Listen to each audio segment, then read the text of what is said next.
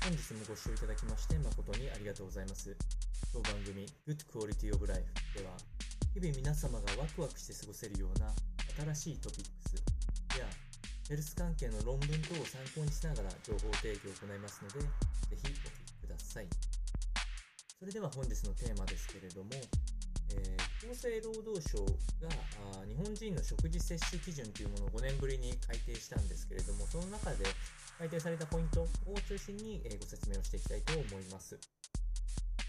え、今回のお話については、まあ、大きく2つ挙げていくんですけれども、それを総称するコメントとしては、え、日本人の平均的な食事、これでは筋肉量と骨量、骨ですね、え、これを維持することが難しいというふうな、え平均的なこのご飯の食べ方から想定される結果が出ているいうふうに、厚生労働省は伝えております。まあ、数値でお伝えしますと、えタンパク質に関しては総エネルギー量の中で、えー、特に高齢者 65,、えー、65歳以上の方っていうのは総エネルギー量の中のタンパク質は13%から15%程度に引き上げましょうというふうに変わっております。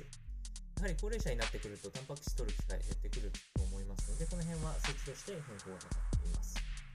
ま。たその中でも特に挙げられているのが、あ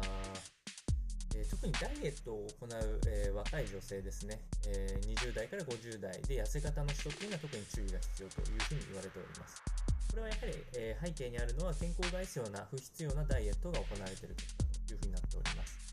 この痩せた状態のまま、えっと、高齢になっていくと疾病リスク等も高まっていきますので、やはりタンパク質の摂取量は維持したまま、えー、まあ、少しずつ、えー、体を整えていくっていうのが大事というふうな話が一つあります。えでもう一つは先ほど話した骨量に関しての話ですけれども、えこれに関しては骨量の維持のためにはビタミン D の摂取を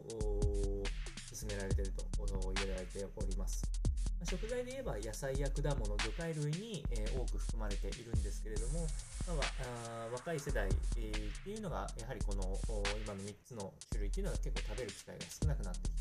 いるというところで、え1日あたりだいたい8.5ミリ、え5マイクログラムですね、の摂取が目安というふうにされております。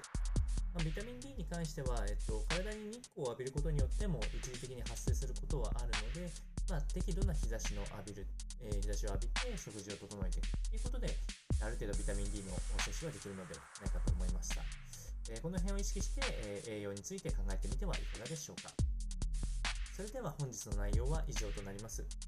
この番組の内容が少しでも面白いな、気になるなと思っていただいた方は、ぜひチャンネル登録、またはフォローの方よろしくお願いいたします。それではまた次回の放送でお会いしましょう。本日もご視聴いただきまして誠にありがとうございました。